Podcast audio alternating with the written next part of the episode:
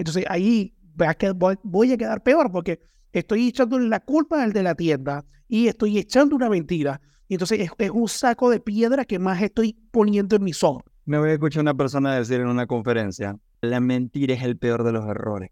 Es decir, les voy a decir por qué. Muy simple. La única forma que una mentira subsista es que nazca otra.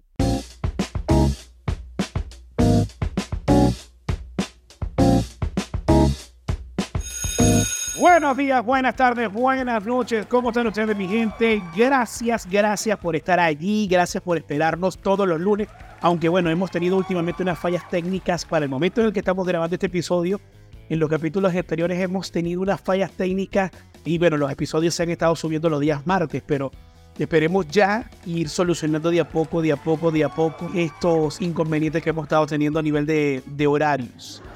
Por este lado de acá está Christopher Mujica desde la ciudad de Santiago y por el lado de allá se encuentra Gerardo Moronta en Ciudad de México. ¿Cómo está Jerry? Cuenta.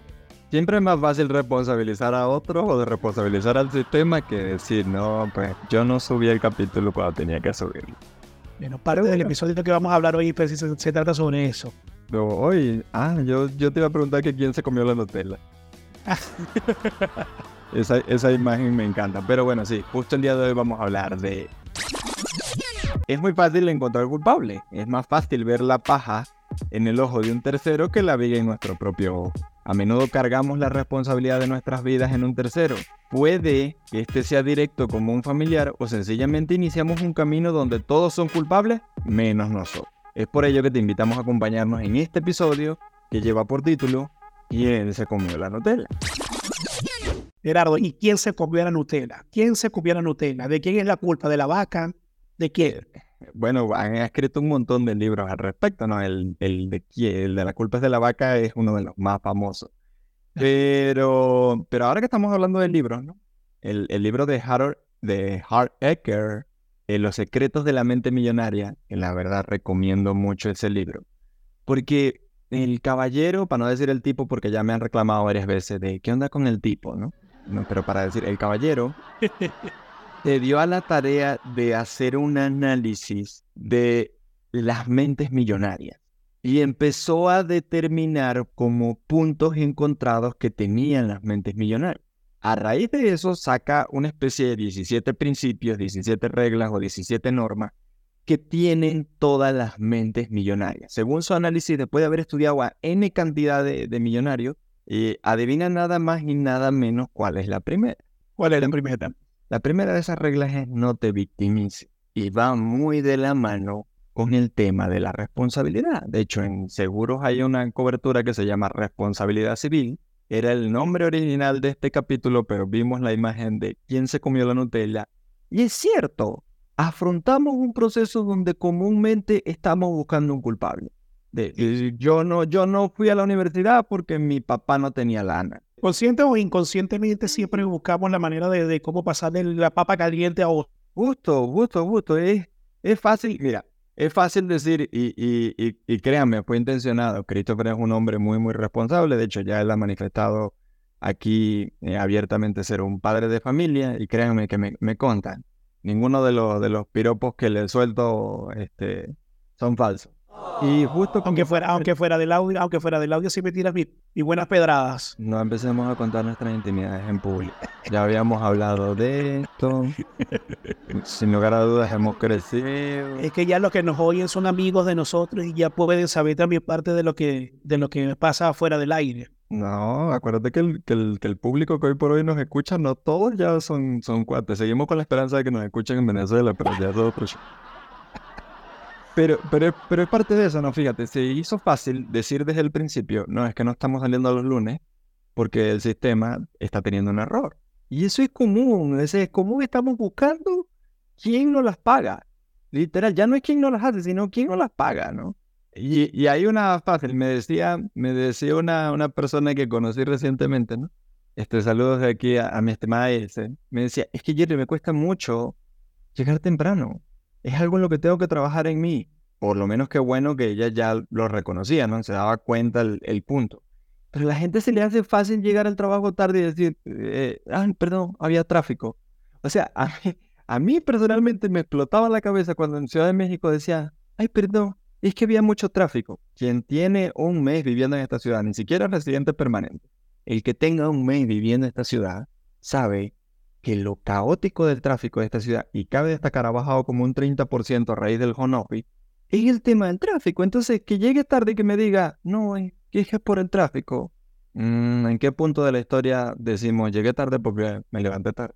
Sí, mira, y de hecho, oh, mira, no sé si es un tema de, decir lo que es una parte cultural, porque hay un, hay un famoso conferencista que él es japonés, pero también se, se, considera colombiano porque él es japonés por parte de su papá y colombiano por parte de su mamá. No recuerdo ahorita el nombre, bueno.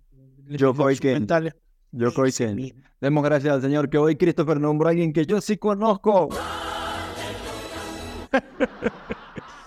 bueno, él dice que en, la cultura japonesa, cuando alguien como tu amiga dice eso, mira, no, disculpe, es que llegué tarde por, por, porque, por el tráfico. Llega así como una persona y dice, como, ya va, mira, ven acá, mira, llegó tarde por el tráfico y llaman a otro, y llaman a otro, y llaman a otro, y, así, pues como que, mira, llegó tarde por el tráfico, y dice que al final uno termina sea, como que ya, no, no, llegué tarde porque me quedé dormido. O sea, como que ya, asumí mi culpa.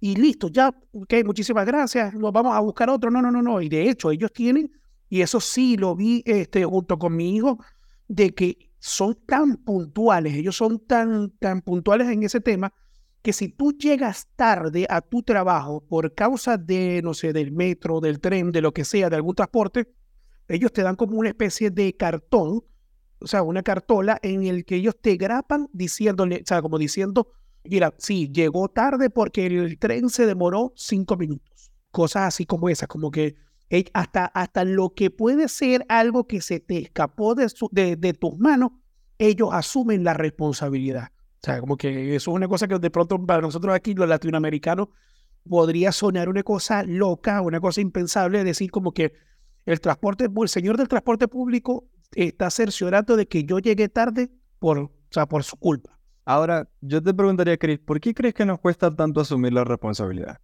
Mira, vuelvo y repito, creo que es un tema, creo que es un tema cultural, creo que es un tema cultural, creo que es un tema de de bases, creo que es un tema de bases, porque, y eso como papá lo puedo, lo puedo decir, porque por lo menos ahorita, o sea, no sé, como que de pronto mi hijo, vamos a poner un ejemplo, y tú, Gabriel, ¿por qué no has acomodado tu cuarto? Bueno, papá, porque, porque no me he bañado. O ¿por qué no has acomodado? ¿Por qué no te has bañado? Papá, porque tú no me has buscado la ropa. Todo porque yo no, ya va. Vamos a empezar a asumir responsabilidades.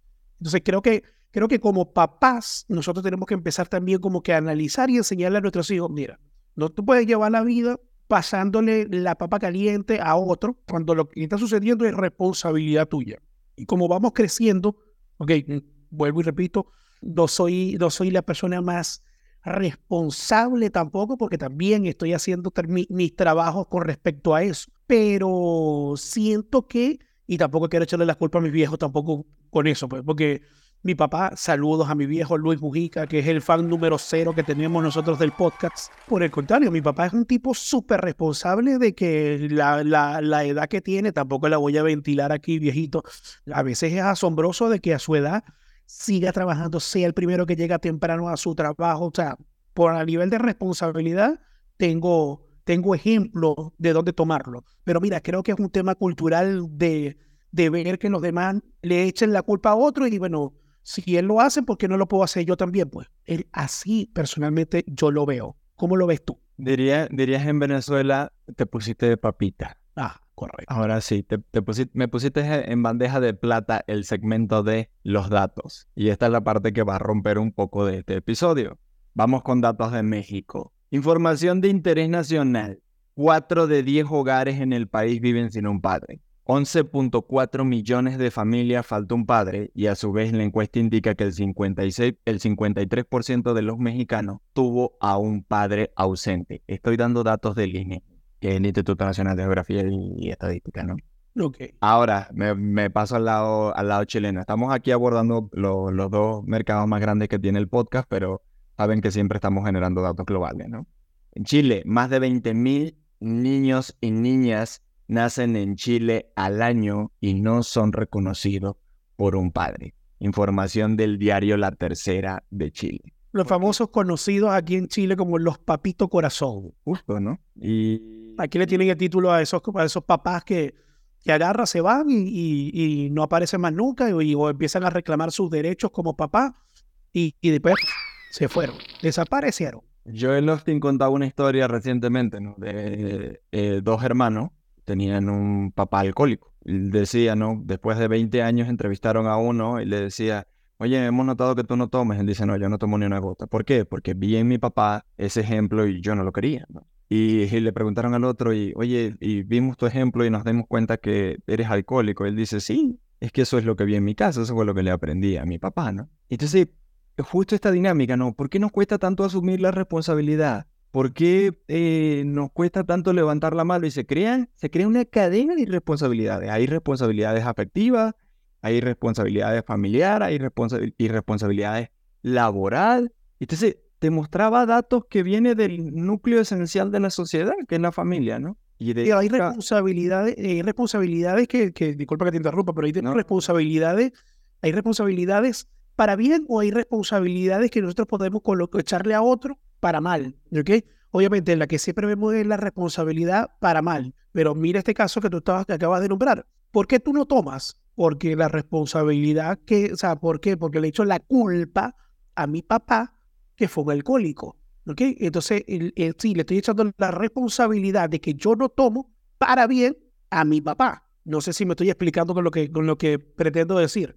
Que, y eso, eso me pasó casualmente con, con, un conocido que este, me dijo, yo no tomo ni siquiera vino. Yo le dije, mira, qué, qué cosa más extraña un chileno que no le gusta el vino. Me dijo, yo no tomo ni siquiera vino porque yo tenía un hermano que era alcohólico. Y cada vez que, que, que, a mí me viene el olor así, así sea del vino, el, de cualquier cosa, me vienen sus escenas post-cruda o, post-caña, como se diría aquí en Chile, y es, un olor obviamente totalmente desagradable. Y entonces, digámoslo, es una responsabilidad de algo que para bien me funcionó. Es que justo, ¿no? El, el, el tema familiar, ¿no? Hablamos de la responsabilidad este, y responsabilidad familiar. Imagínate todas esas personas y, conozco muchos casos. Este, aquí en México le dicen madres luchonas, que son esas mamás que mm, no cuentan con el soporte paterno, ¿no? Y me queda claro que dan todo por el todo para que sus hijos tengan la mejor de las educaciones. Eh, me tocó ver un caso reciente de, de, de una persona que me decía, es que Jerry, yo no necesito de verdad que este tipo me dé para mi hijo, pero se me hace tan doloroso que él ni siquiera tenga la conciencia de ver que tiene que aportar para su hijo, que su hijo tiene necesidades. Y esto me lo decía con, con lágrimas en los ojos. Entonces, llegar ya a ese extremo de la, de la irresponsabilidad por, por algo que, que te diría, mira, te lo defino gráficamente en el básquetbol. En el básquetbol, cuando se está jugando, y, y los amantes del básquet lo saben, ¿no? Cuando se está jugando muchas veces se crean faltas y hay jugadores que honestamente levantan la mano. Es así de, hey, yo fui el que hizo la falta. Yo fui quien se equivocó, ¿no? Claro, claro. Y, y hay veces otras personas, me, me pasaba en el, en el, en el campo laboral, me pasó una oportunidad con una persona que yo le estaba dando N cantidad de excusas y la persona se me quedaba mirando y no me decía nada. Y es una persona en la que aprendo a diario, ¿no? Y al final me,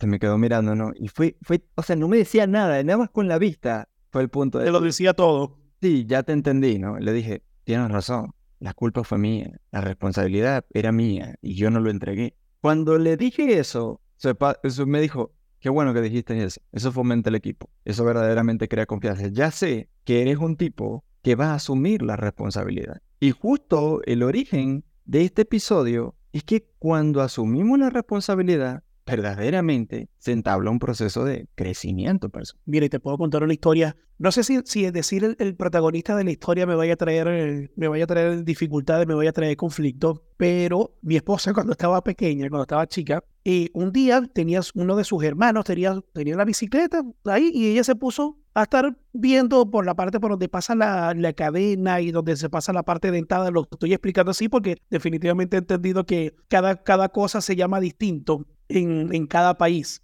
Y si, bueno, tiene duda de eso, también pueden escuchar el, un, el episodio en el que hablamos sobre cómo se, se dicen distintas cosas en, en el país de donde estén. Bueno, total de la cosa, cuento corto, mi esposa se puso a estar ahí como una niña, a estar curioseando y a estar curioseando, y curioseando. Se le ha quedado el dedo atascado entre la, entre la cadena y la cuestión que se le rompió el dedito, la cuestión, y estaba chiquitica y cuando empezaron a preguntar, papá, ¿qué te pasó? ¿Quién te hizo esto? Le echó la culpa al hermano, a uno de sus hermanos, y resulta que fue ella. Y el hermano, y le dieron una pela al hermano, y después fue que le dijeron, no, mamá, no fue, fue fui yo que estaba...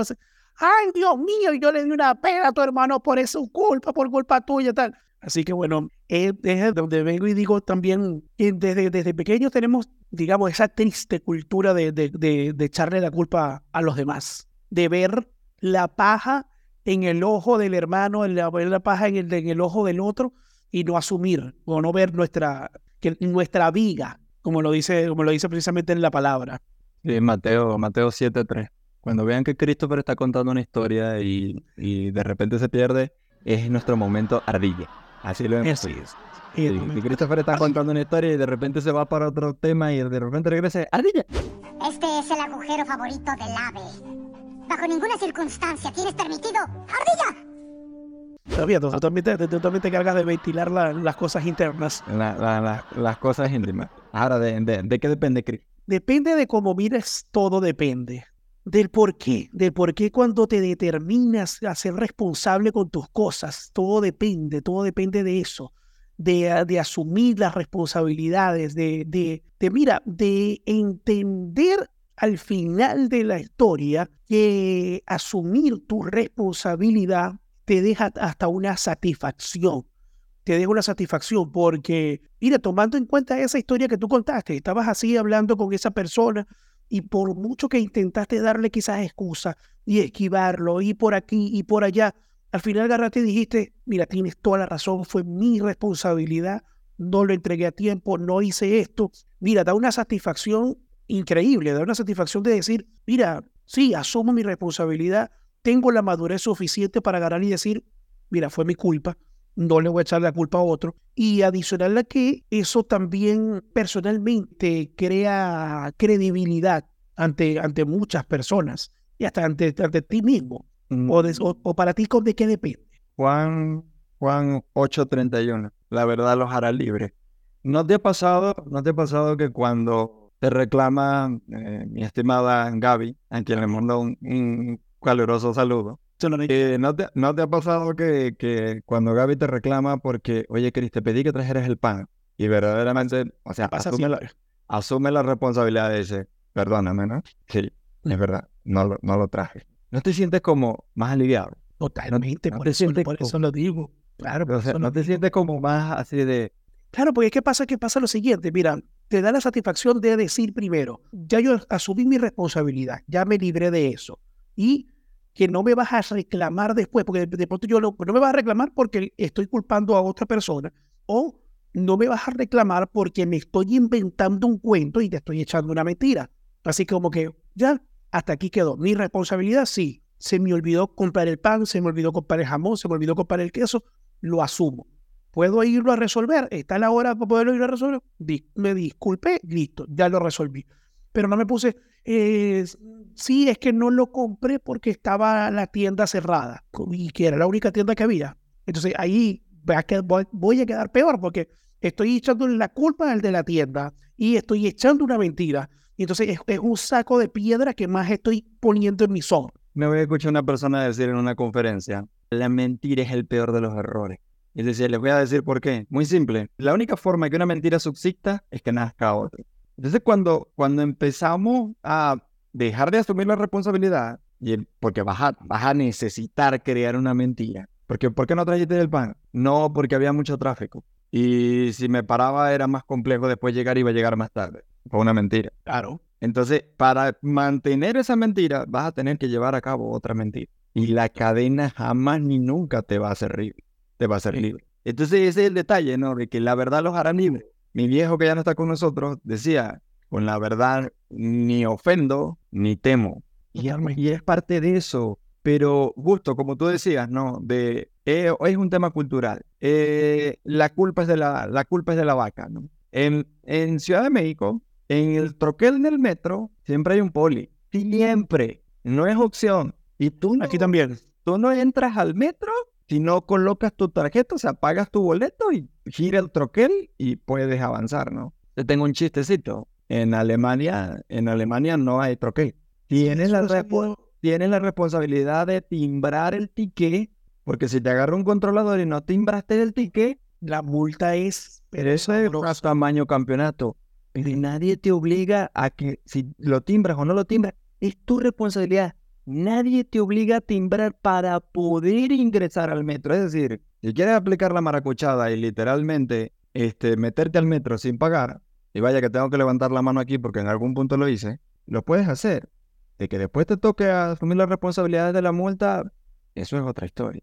Sí, sí, sí. Pero eso, eso digo yo, y de verdad que pido, pido perdón si, si esto puede ofender a alguien, pero es definitivamente no podemos tampoco tapar el sol con un dedo creo que es un, es un, tema, es un tema cultural, es un tema latinoamericano en el que siempre queremos buscarle la vuelta a algo. Es esa, esa mm, picardía criolla, como diríamos en, en Venezuela, que, que, al final de cuentas, sacando las facturas no nos trae nada conveniente, pero nada conveniente. Entonces, es el vivo bobo, es el vivo bobo, es el que se la quiere dar de vivo y termina siendo bobo. ¿Por qué llegaste, por qué llegaste tarde?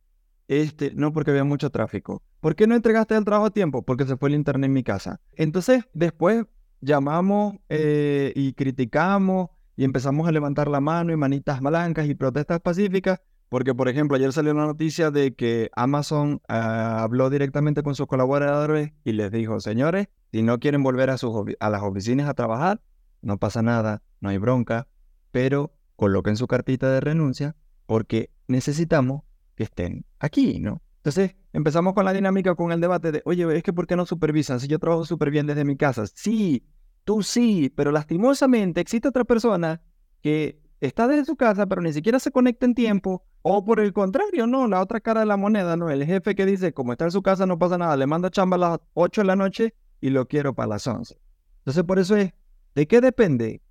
Depende de tu propia responsabilidad, depende de tu propio trabajo, date cuenta de cómo estás actuando. Es como, es como daban el ejemplo, sobre todo esto pasa muchísimo en los caballeros. De, no sé si en las damas porque no tenían la oportunidad de entrar a este tipo de baño, pero en el de los caballeros pasa mucho. Baño público y el caballero se siente artista. No, baño público y agarra y utiliza este, aquella, aquella cuestión y empieza, no, no deposita directamente donde tiene que depositar el papel o no hace donde tiene que hacer, sino que se siente artista, empieza a crear imágenes, empieza a disparar a todos lados, literal. Y perdón si suena grotesco esto que estoy diciendo, pero honestamente es increíble la cantidad de veces que entras a un baño de caballero y está sucio por todos lados porque alguien se quiso hacer el gracioso, el artista o el humorista que eso de arte no tiene nada. Entonces al final, ¿de, ¿de qué depende? Depende de ti mismo. Cuando nadie esté viendo qué estás haciendo. Y que recordemos que más rápido, como dice un dicho, más rápido cae un embustero que un, un cojo. Gerardo, ¿con qué te quedas? Te gané, te gané. El momento de, velocidad con ardilla. Eso. ¿Con qué te quedas, Jerry? Me quedo con la responsabilidad personal. ¿Queremos, queremos crecer? Simple.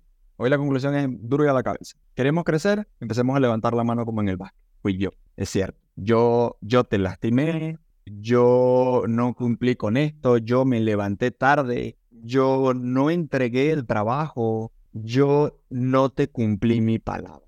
Sé que para mucha gente la palabra es un subterfugio, para mucha gente la palabra hoy por hoy no tiene validez, o como me dijo un gran maestro, ¿por qué crees que hoy existen las notarías? Para darle validez con la palabra. Entonces, eh, en el momento, control ajeno, en el momento en el que empecemos a asumir la responsabilidad de verdaderamente decir, cierto, sí fui yo, eh, la verdad nos hará libre. Cris, ¿por qué te quedas? Mira, yo me quedo con, con el punto de, de eso, lo que acabas de decir ahorita. La verdad nos hará libres, porque el asumir tu responsabilidad, así como echarle la culpa a otro, va muy ligado, va por la misma vía de la mentira, el asumir tu responsabilidad va también por la misma vía de decir la verdad. y es demasiado liberador el agarrar y decir, mira, sí, gracias, pero la culpa es mía. La culpa es mía, no hice esto, no hice aquello, tal. Y la persona te lo va a agradecer. Estoy totalmente consciente porque lo he vivido de que la persona te va a agradecer haber asumido tu responsabilidad y haberle dicho, haberle dicho la verdad. Así como nosotros también le agradecemos y le decimos la verdad a todo y cada uno de ustedes que nos están escuchando. A ti por tomarte el tiempo de habernos escuchado hasta este instante, haber escuchado estos dos personajes, haber escuchado este podcast llamado Compañía Anónima, que desde un principio no habíamos dicho el nombre del podcast, pero bueno, ahora al final sí. De este lado está Christopher Mujica, de aquel lado está Gerardo Moronta, que eh, te enviamos un abrazo virtual, dándote gracias, gracias, gracias por, por escucharnos, por estar ahí atentos. Si es primera vez que nos escuchan, nos puedes escuchar también en otras plataformas, nos puedes escuchar en Spotify, nos puedes escuchar en Apple Podcast, en Google Podcast, nos puedes escuchar en Zencaster, nos puedes eh, escuchar y ver y seguirnos en las redes, en YouTube, en Instagram, en TikTok. Eh, ¿Por dónde más nos pueden escuchar, Gerardo? Que se me haya escapado. YouTube. YouTube, ya lo dije. Creo que en, la, en, los caracoles también nos pueden escuchar si los levantan. Gerardo, ¿quiénes hacen posible que lleguemos a cada una de estas personas? Yo te lo haría simple. La culpa de que no estemos saliendo con los capítulos los lunes es de 77. Producción audiovisual. Sin, sin, sin dejar de lado que durante las grabaciones tuvimos serios problemas con el internet porque eh, se nos fue la luz. Entonces, la culpa de que no tengamos luz es de nuestros queridos amigos de Helios Enciende tu Luz.